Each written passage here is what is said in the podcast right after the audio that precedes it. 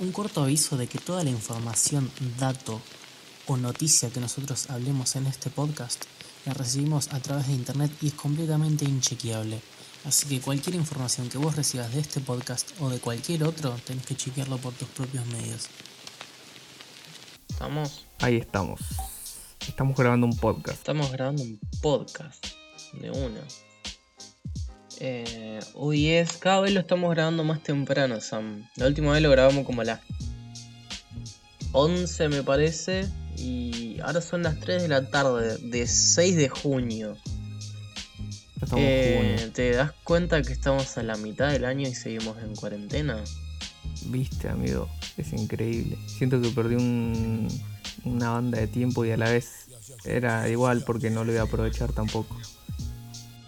Sí, no, o sea, yo lo que, lo que me estaba empezando a afectar es darme cuenta de que esto se está convirtiendo en la nueva normalidad. Es como que, por ejemplo, ayer, no sé si fue ayer o anteayer, que fue la, la cadena nacional en la que se extendió la cuarentena y yo ni me enteré, o sea, para mí la cuarentena sigue, viste.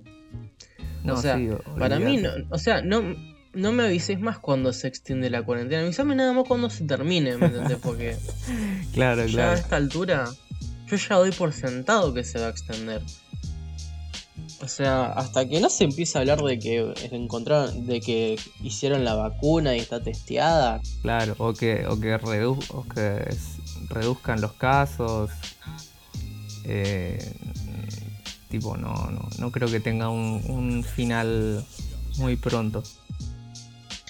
Yo creo que ahora va a volver a haber un pico de casos, estoy seguro, porque con esta habilitación de que se permiten reuniones familiares o afectivas, es como que... mm, Claro. anda a chequear que no nada están bueno compartiendo cubierto, vasito. encima es. Encima es inchequeable si paras a alguien en la calle y te dice, no, voy a la casa de mi. del amigo, del primo de mi cuñado.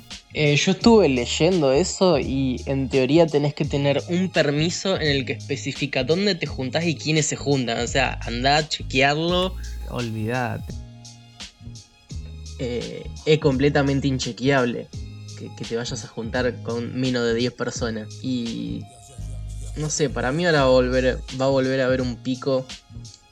No me acuerdo dónde me habían contado que no había ningún caso y se juntaron 10 rugbyers a escabiar y uno estaba infectado y ahora hay, y ahora hay como 60 casos, no sé dónde. Nah, ¿por, por qué era un rugby, viste? Onda, no, no, no, no, no. Era. Su, su naturaleza era hacer cagadas. Claro, sí, sí, sí, sí, por defecto. Es como que.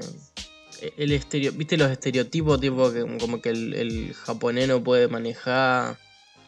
Cosas así. Sí, sí, sí. Y el, el rugby se caga. Es, es lo que hace de por sí. Y hasta ahora un estereotipo que se viene cumpliendo al pie de la letra. No, no, se, no se deja ninguna oportunidad para mandarse una cagada. No, no, ninguno, ninguno, ninguno quiere innovar, nada. Están ahí. Su zona de confort de boludos. No, viste. Me imagino una película de Disney tipo, viste que en la mayoría de las películas de Disney hay una tradición que se lleva a cabo y hay un chico que se da cuenta que está mal, tipo como cómo entrenar a tu dragón, viste, Sí. que matan siempre los dragones y acá tenía Hippo que dice, che, loco, no está bueno matar dragones y va y se adopta uno, viste. No hay un rugbyer chiquitito que diga, che, no, no, no da mandarse cagadas. Y, y que no le guste mandarse cagadas y cosas así. Sí, sí, pero para empezar es como que vos elegiste ser rugby, ¿entendés? Como que ya tenés un retraso cognitivo. ¿Por qué bardeaba tanto? Pero es como que no puede ir en contra de sus principios. Ya elegiste, al menos que te hayan obligado, ¿viste? Capaz que venía una familia de rugbyers y dijeron, bueno, seguí con el negocio familiar. Claro. Tomá, acá tenés un pibe. Él te va a manchar la camisa. Y vos Eh, acá tenés los otros nueve. Dale. Seguí tus instintos. Está muy bueno, hablando de rugbyers, está muy bueno el personaje que creó este este comediante que ahora no me acuerdo cómo se llama. Creo que se llamaba Ezequiel Ah, lo vi ayer, boludo. eh, Vicky del Solar. eh, que, que Sí, hizo no, un no. video con Nico de Trasi. Sí, lo vi justamente ayer lo vi. Es- Está muy bueno ese personaje, pero cuando había salido, yo, yo creí que era un rugby de verdad, digamos. Te juro que pensé. Yo también, boludo. Pensé que era un instructor de rugby. De rugby, arre, pelotudo. Es muy, es muy buen Eh, se personaje. llama Ezequiel Campa, se llama. Sí, sí, sí, sí. En el último blogcito de Nicolás de Trasí hace una entrevista con él y pone muchos segmentos de su stand-up. El loco es muy gracioso, en serio. Es muy bueno, es muy bueno, de verdad, boludo. Y encima es muy raro encontrar un comediante de esa edad que sea gracioso sin recurrir al- a los recursos de, de bardear a tu mujer, ¿viste? Claro, y los chistes de puto, ¿viste? Sí, de uno. No, posta que el loco hace chiste con, con cosas re. Con cosas re normales y el loco tiene, ya de por sí tiene una- un, un discurso muy gracioso. O sea, está bueno de ver. Lo voy a, lo voy a Eh, empezar a explorar, digamos. Sí, yo también. Después me voy a fijar si tiene algo en YouTube. Lo que me vi es que tiene un especial de él de comedia que dura una hora y pico. Claro, debe ser su. su ¿Cómo se llama? Su unipersonal, ¿viste? Cuando van Claro. probando material. Es como que mirar a Nico de Tresi, de Trasi, entendí todo cómo, más o menos, cómo se manejan los. Lo- los comediantes de stand-up. Porque, porque, claro, es difícil entrar a hacer una hora y media de show, pero no sabes si esos chistes van a pegar bien, digamos. Entonces, como que prueban material en bares más chiquitos y, van testeando ahí. y está muy bueno ese. Claro, tiene que estar chequeado, ¿viste? Lo que me da ganas cuando, cuando veo a Nico de Treasi o a Luciano Mellera, a los podcasts de estos, siempre nombran a comediantes de afuera, como que son re cracks, re capos. Y, y siempre me olvido de, de mirar algún especial así de afuera. Yo los unos los, eh, los únicos come- comediantes así yankees que he visto yo, eh, por ejemplo vi los especiales de Eddie Murphy, que loco hacía hacía stand up en los 80. Pero son cosas que hoy en día ya no son graciosas porque loco bromeaba con cosas que estaban muy normalizadas en su época, tipo en una hace Claro, chistes claro. sobre fajar sobre fajar minas, ¿me entendés? Sí, sí. No, Y sobre fajar minas, sobre que te fajen tus viejos. eh, O sea, yo me acuerdo que la primera vez que lo vi yo tenía 15 años, o sea, hace 8 años ya, entonces bueno, me cagué de risa. Hoy en, hoy en día no me da tanta risa, pero qué sé yo, el loco, el loco era bueno haciendo stand-up. Yo estoy seguro que si Eddie Murphy hiciera un stand-up ahora estaría bueno. Después, qué sé yo, eh, vi el de Daniel Sloss y uno que me habías mostrado vos que no me acuerdo el nombre del chabón. El, el que sea un- música. Claro, que hace stand-up y es músico. Ese, ese, vos sabés que yo tampoco me acuerdo cómo se llama, pero hay veces que me acuerdo y estaba buenísimo, muy bueno, muy bueno. Bancame, que ya te digo cómo se llama. Se llama Bob Burman. Burham. Y me acuerdo que una vez explorando el canal de, de Luciano Mellera, eh, había subido una parte de un stand-up de Woody Allen eh, subtitulado. Y, y estaba muy bueno. Y es como que ahora Woody Allen está remil cancelado. Creo que está muerto incluso. Pero bueno, está recancelado. Eh, el de el especial de stand-up de Adam Sandler está bueno también. Eh, ¿Hace, pero hace stand-up lo Adam- Sandler? el loco, entre comillas, empezó haciendo stand-up. Y tiene me un especial de stand-up. Porque no, no, no puede ser que sus chistes en películas sean chistes de pedos, boludo. No, no. No, yo lo vi el especial de stand-up. O sea, el especial de stand-up está bueno, me hace reír, pero no es el formato de stand-up que me gusta mucho, porque el formato de stand-up que nos gusta a nosotros es cuando el loco agarra y desarrolla algo y te va tirando chistes de entre medio. No, este stand-up de Adam Sandler son chistes sueltos. Mira. Tipo, te cuenta un chiste de un minuto, corte. Porque, o sea, la, la producción de ese especial de stand-up es que son. Es como la gira del loco. Como que hizo una gira stand-up y agarró chistes individuales de cada cosa. Y. mm, Ponerle que sí, son todos chistes sueltos. O sea, te dan risa, pero en un momento te sentís como medio agitado porque te empieza a tirar uno atrás del otro. Sí, sí, sí, sí, sí. Pero está bueno, qué sé yo. Luis C.K.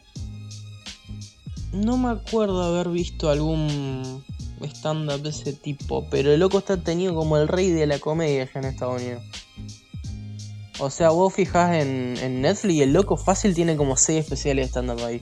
Ah, mira, debe ser, debe ser bastante bueno.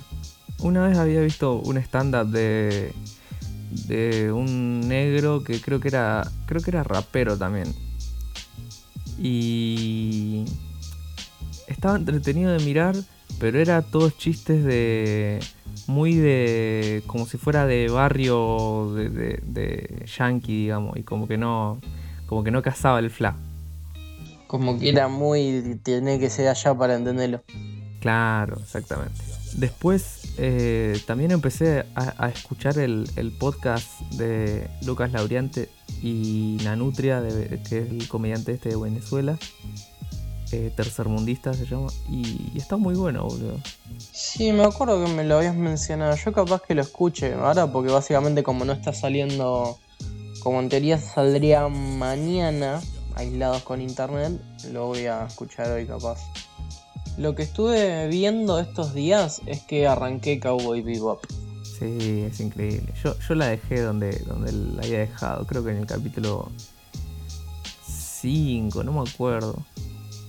Yo también quedé en el 5. No por las dudas no me digas nada. Yo quedé en el 5, mono. Quedé en el capítulo de la reina del heavy metal. Uh, bueno, capaz que no quede en el 5, capaz que en el 4, boludo. Capaz que quedaste en el 4. Bien. No te spoileé nada, así se llama el capítulo, así que. No, no, sí. Ahora tranquilo. Eh, lo, que me, lo que me gusta de ese anime, me gusta mucho la estética que tiene. Es como que es una estética muy. Muy única, porque es como que por cierto lado es muy de. muy actual con respecto a vestimenta. O sea, la vestimenta es bastante normal, pero está metido como en un futurismo super zarpado. En el que hay vida en muchos planetas, viajes. Sí, sí, está, está basado en el 2000, no sé cuánto, 2091 por ahí. Hay que ver si Elon Musk se pone las pilas y hace algo así para el 2091. Yo, yo creo que, no sé si habrá visto Cowboy Bebop Elon Musk, pero yo creo que si la ve, es como que yo, yo si fuera Elon Musk me, me, me, emocionaría bastante. Porque es como una. es un anime muy futurista en el que hay colonias en Marte, colonias en la Luna, estaciones espaciales. Tipo, agarrar una nave, te va a Marte, llega al toque. Es, es muy genial eso. El, único conflicto que encuentro con el anime, pero capaz que puede ser por una cuestión de cómo vengo yo acostumbrado a los animes que veo, es que me falta eso que me demuestre que Spike, el protagonista, es un capo. Claro. Es como que por ahora, es como que como mucho loco pelea bien, pero en ningún momento en estos cinco capítulos hizo algo que vos decís, no, mirá la movida que hizo. O que vos decís, sí, no, sí, sí, mirá, la repensó. Es como que siempre pasa algo y queda pobre igual, ¿viste? Pero tiene. A mí lo que me encanta que es como. Bueno, como, como, como el título lo dice, ¿viste? Es un cowboy, pero. pero del espacio, bien futurista. Es un recompensa Eso, esa, esa estética me parece genial. Y el hecho de que el opening y la banda sonora sea jazz. Es. me encanta. Es como que. Ningún anime. O capaz que sí lo hizo, pero no lo vi, pero si fuera de joda que la banda que sonora de ese anime está buenísima. Pero está mal. Muy buena. Encima yo la, la opening la conocía, la conocía por porque se la usaba en memes a veces y yo no me daba cuenta. Y está re buena, boludo. Aparte de súper raro que, que un anime tenga música así. Sí, sí, sí. Eh, incluso el otro día Jaime Altozano subió un video analizando el opening de Evangelion. Y, y originalmente el creador quería ponerle una música clásica de no sé dónde, de un país re raro. Y al final no se ve que no lo dejaron y, la, compositora compuso el opening así en, un par de horas y quedó ni, había visto el anime había visto eh, digamos partes de que se trataba como de robots y compuso eso y, y ahora es un opening icono en el anime. Es muy bueno el opening de Evangelion. Mal. Después de hablando de openings eh, el opening de, de, Tokyo Ghoul, de Parasite, de Psycho Pass, todos esos openings más, más de esta década, digamos, que le ponían eh, screams, eh, tipo core, incluso el, el, opening de Parasite tiene hasta dubstep, porque era como que la época donde el dubstep estaba en su auge.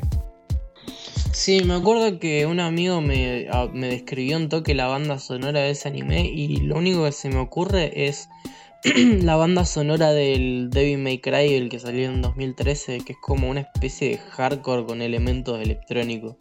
Es como, ¿te acordás la banda esta Attack Attack? La banda core sí. que mezclaba la electrónica con el core. Si vos tuvieras que elegir un opening, tipo que vos decís, este es mi opening favorito, ¿cuál es? Uh, qué pregunta. Eh, eh, mira, sería difícil porque no elegiría un opening tipo de un anime, eh, de, una serie anime, sino de una película que es Ghost in the Shell, que es en el, en, que, o sea, lo repiten siempre, que es como la canción principal de Ghost in the Shell y cada vez que la escucho es increíble, es increíble. Yo me quedaría siempre con esa. La que empieza con coritos de, minas. Sí, esos coros bien japoneses, muy raros. Yo me acuerdo que de pibito me reentorbiaba esa canción. es que es muy raro, no parecen voces humanas, boludo. Y la, la música esa eh, me recordó mucho cuando miré Demon Slayer, me acuerdo, porque también tiene esos mismos coros. Sí, porque por lo que entendí, creo que una vez Jaime Altozano había analizado la banda sonora de Ghost in the Shell y, mostraba, digamos, que eran coros típicos japoneses y, y claro, eh, ¿cómo se llama? Demon Slayer tiene, toda la estética japonesa antigua. Así que por eso lo relaciono. Yo creo que mi opening favorita es Paper Moon de Soul Eater.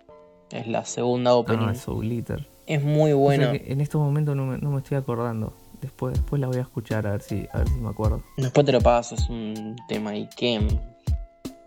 Pero un temoide me gusta el hecho de que los openings, el hecho de que los openings los corten a la mitad y sigan siendo geniales.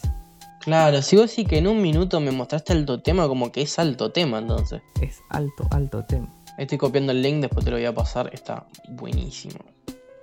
Dale, perfecto. Tengo que contar algo que me pasó el otro día que fui al supermercado.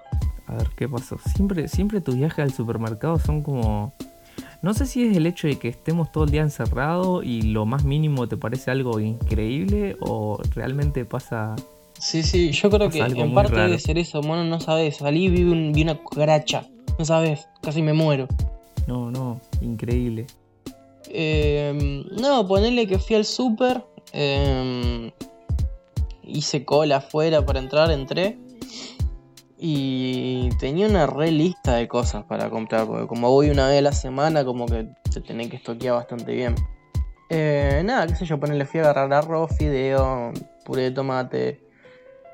Eh, en una de esas mi vieja me había pedido que compre yogur, entonces fui, agarré un sachet de yogur, lo dejo en el carrito, voy a la verdulería, agarro un par de verduras, voy a la carnicería, agarro un toque de carne, eh, agarro hamburguesa congelada, agarro una gaseosa, eh, agarro detergente, ¿qué más?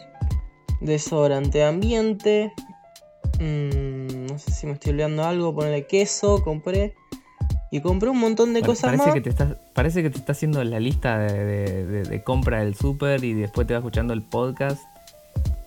Así no te olvides nada. Puede ser, puede ser, capaz que lo escuche cuando esté en el supermercado.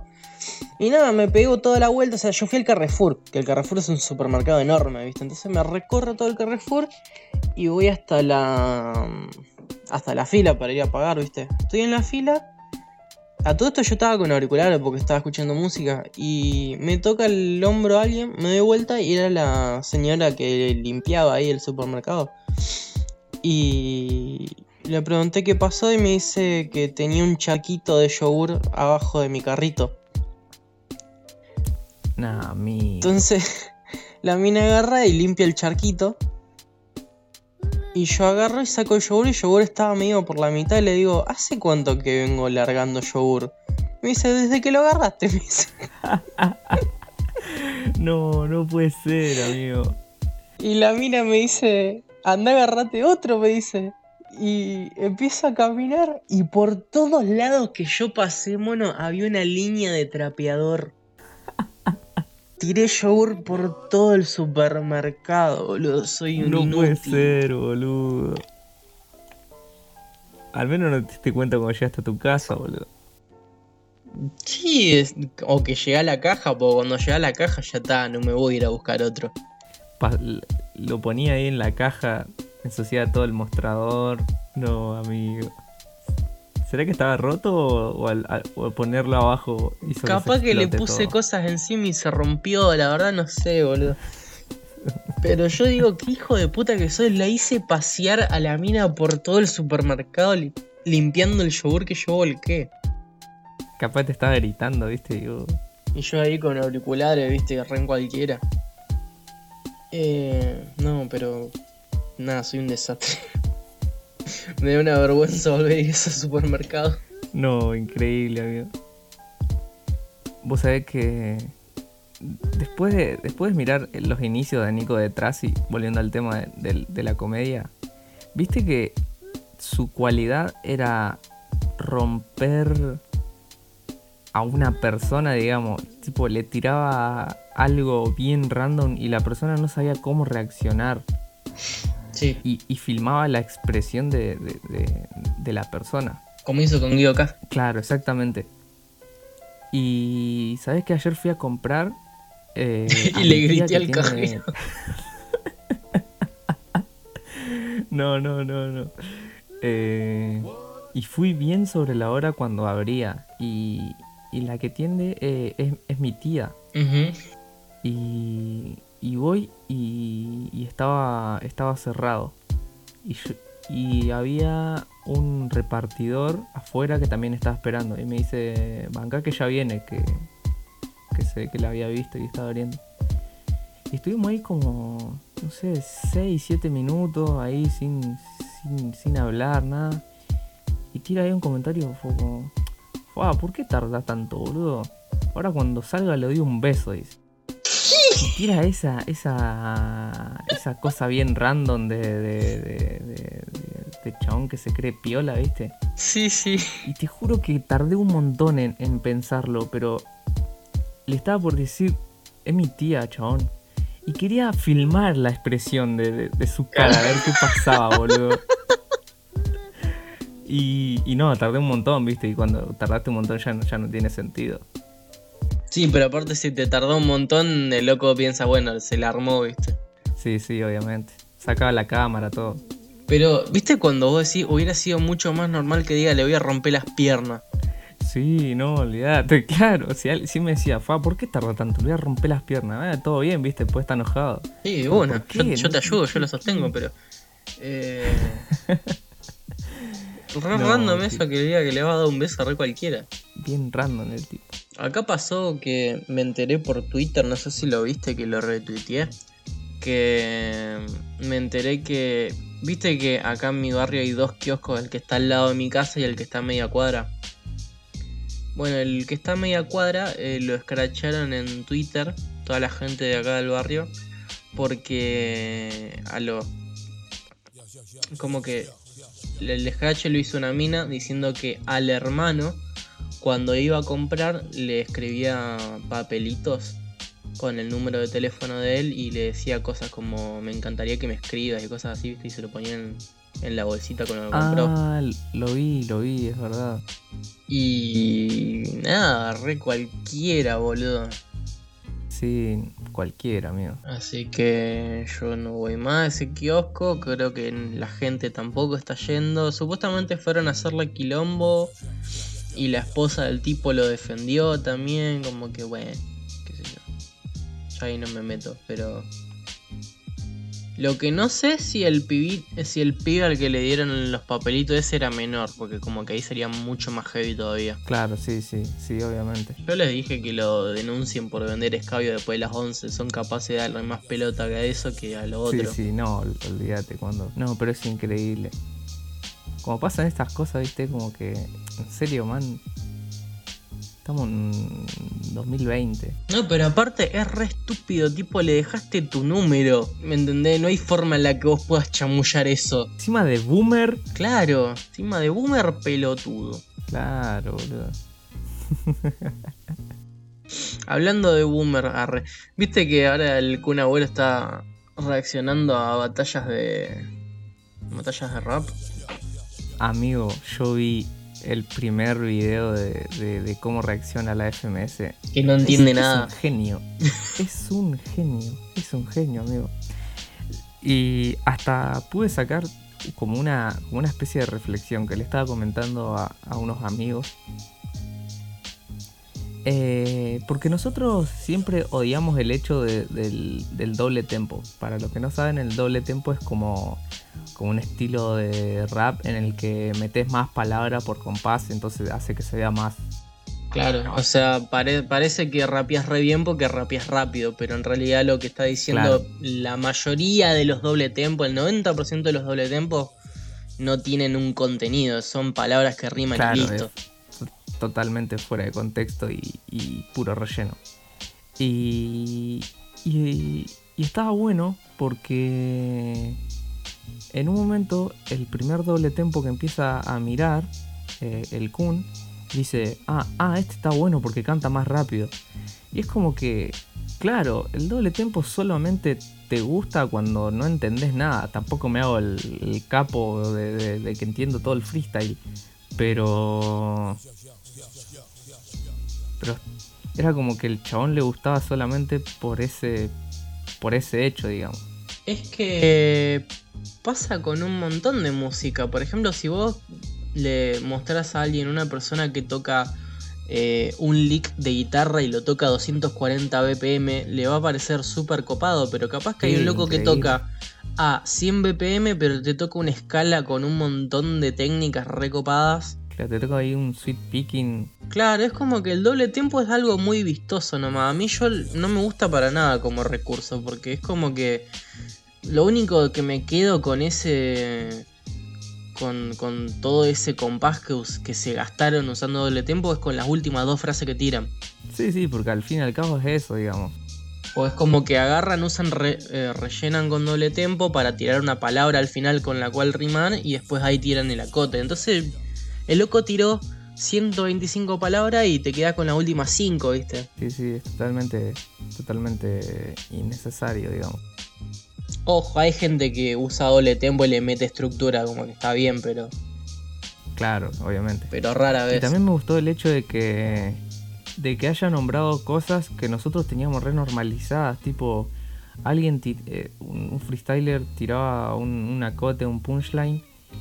Y, y, Misionero gritando atrás y el Kun decía, pero ¿por qué grita? O sea, no, no lo deja, no lo deja rapear, no lo deja cantar, decía. Como que nosotros ya tenemos normalizado que un chabón venga y te grite atrás. O peor, viste que el misionero se ceba y agarra y, te alza el que está rapeando. Te agarra y te zamarrea con la bestia Y le grita en la cara a veces. Eh, siempre, siempre lo dije y lo sostengo, no sé si alguna vez te lo dije, pero para mí Misionero debería cantar en Lionheart. ¡Mal, chabón! El chabón es Encima se parece mucho al, cantante. Sí, parece mal un chabón de la costa oeste, re barbudo. Viste, boludo. Pero no, el chabón es pro vida y religioso. ¿En serio? Sí, man. ¿En serio? O sea, no sé, Cancelá tres. Arre. Sé que es creyente, pero pro vida. Bueno, y sos creyente, generalmente sos pro vida, ¿viste? Como que vienen de la mano. Igual es como que a mí me chupa un rebodo cuando me dicen que un hombre es pro vida. No tiene útero, o sea, ya está. Es un tipo. Claro, claro, obviamente. O sea, Pero- el día que el, que el tema del aborto esté a voto popular, ahí sí vamos a, a ser mucho más críticos. Pero por ahora. No digo que, que, que uno piense que, que el aborto está mal o que, esto que lo otro, pero es como un provida activista, digamos, un provida que, que tiene eh, que tiene influencia sobre otras personas Ah, bueno. y todo lo que diga en Twitter lo van a tomar en serio porque es misionero, es muy querido, ¿entendés? A, a eso voy. Yo quiero saber eh, cuál es. eh, necesito que vos me cuentes, porque capaz que vos sabés. ¿Qué, qué cosas hizo Misionero que es. Ah, el misio. Porque el misio no puede ser eh, nada más el loco. Ah, sí, el que grita. El, el, el, el host del- de las batallas. eh, Como que algo más tiene que hacer. Claro, yo sé poco, pero por lo que entendí, el chabón antes era freestyler, o sea, antes competía. ¿En serio? ¿Te imaginas un chabón que te grite así? No, yo me cago de miedo, boludo. Le digo, le digo, tomá, ganaste. Es como, es como el, el Milei del freestyle, ¿viste? Misionero destruye con acotes a Sol Pérez. Y. mm, Bueno, el loco era de misiones, por eso misionero. Tiene sentido. Y se ve que No esperaba se menos. había ido para, Buen- para Buenos Aires. Y. Y nada, como que se hizo conocido ahí en las batallas, empezó a ser eh, host de, así de, de batallas. Y por lo que sé, había organizado compes y tipo hacía gira por el país buscando como nuevos talentos. Y como que se movió mucho dentro de la escena del hip hop y cuando te moves mucho en cualquier escena, viste, como que sos más querido porque sos el que más te moves. Claro. Supuestamente él no había descubierto a Zaina. Eh, claro. Creo que vos me lo habías contado. Y. Y nada, habrá, habrá hecho eso. Habrá organizado compes, habrá metido en, en Red Bull. Y cuando te metes en Red Bull, ya está, ya, ya estás re pegado. No me acuerdo cuál era el, el bardo que había tenido misionero con el host chileno en la Gold Level. Ah, por, porque habían puesto a dos hosts. Yo había visto un video. Y, y en una parte estaba hablando el host chileno. Y Misionero la agarra y le dice: Hey, pará. Cuando. Esto lo organizo yo, esto lo organizo yo, así que callate, le dice. Pero así sin Uf. micrófono, tipo, se lo dice así al oído, pero se ve que se escucha por gente que estaba grabando cerca. Y le tira algo así, viste, y viste, bien forro, bien, bien egoísta. Claro. Creo que le dice algo así como, hey, pará, cuando hablo yo, vos te callás, le dice. Y, y el chabón se había re enojado, obviamente. Yo solo vi el video de posterior a eso en el que loco Tom hace una disculpa y el chileno dice disculpa las pelotas de te recaliente. Pero bueno, qué sé yo, todo, todo, la gente se olvida de todo, así que ya fue. Sí, tampoco que lo mató, tampoco le pegó, ¿viste? Tuvo un delirio de grandeza, un toque. Eh, lo que vi es que últimamente están todos bastante emocionados porque hay muchos freestylers que están mandando su convocatoria para la Red Bull. Sí, sí, eh, el rapero que a mí me encanta es como que. Creo que es el único rapero que escucho actualmente que es Acru. Y mandó video para la Red Bull. Y yo no digo que, que- que- que- que se va a destacar mucho, porque es como que. No, no lo veo como alguien tan de escenario que la pueda romper. Para mí, como que va a ser bueno escucharlo, todo bien, pero. Pero no, no me sorprende. Pero ya está. Ya está. El chabón es Mm. bueno haciendo música y, y listo. Vos decís que capaz lo sacan en la segunda, por ahí. Sí, sí, porque pasó esto en, en una God Level, no me acuerdo, creo que se fue, fue hace dos años, en el que todos los teníamos a Acru como, como una leyenda. Y cuando lo invitaron, que era una God Level 3 vs 3, que iba Woz de toque y Acru, dijimos, ya está, amigo, era el equipo más roto del mundo, Acru la va a romper y. Y nada, la remocheó, boludo. F. Porque el chabón es muy bueno, el chabón es muy bueno en plaza y haciendo música y alto crack, pero como que no tiene la esencia de batallas que no sabe cómo, ma- cómo manejar a la gente, cómo hacer un punchline para que la gente lo, lo disfrute, digamos. O al, al menos yo creo eso. Claro, capaz que le falta meterse más en ese ambiente. Sí, sí, obviamente. Eh, ¿Quién más tiró convocatoria? Yo vi que Sony tiró convocatoria. Papo también, me parece. No, yo me enteré de Acru nada más. Sería la Red Bull 2020, entre, entre comillas. Claro. No sé, no sé no, ni cómo se va a hacer, qué onda es. Creo que Acru es como que. Es el único músico en el que estoy orgulloso de que sea argentino. Ah, viste que ah, como que a mí no me gusta mucho el patriotismo como, vamos, loco, Messi argentino, Maradona, el Papa, eh, Sol Pérez, qué sé yo, viste el, el, el patriota así. Pero es como que Acru, Acru y Damián Cifrón es como que me, me encanta que sea argentino. No, no, no sé si te pasa a vos con alguna, con, con alguna Me encanta tu paralelismo entre Acru, Acru y Damián Cifrón. Porque es como. No, para mí Elon Musk y Goku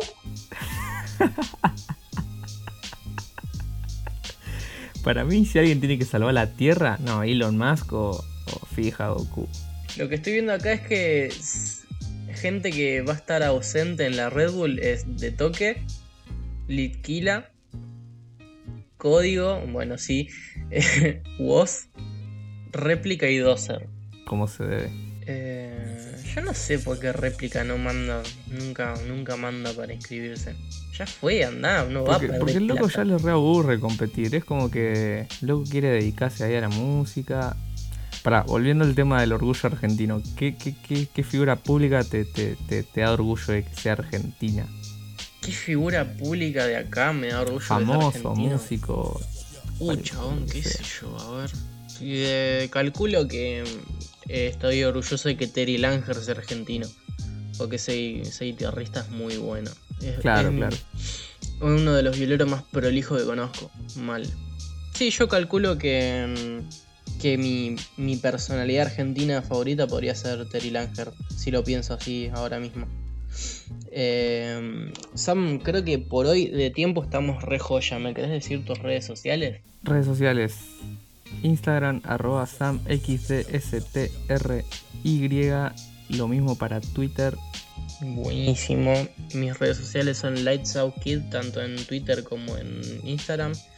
Eh, los nombres van a estar abajo en la descripción, también junto con los temas que usamos de fondo. Y nada, Sam, nos estamos viendo cuando vuelva a pasar algo de importancia. Dale, perfecto. Hasta el próximo podcast. Nos estamos viendo, chau chau. Chau, chau.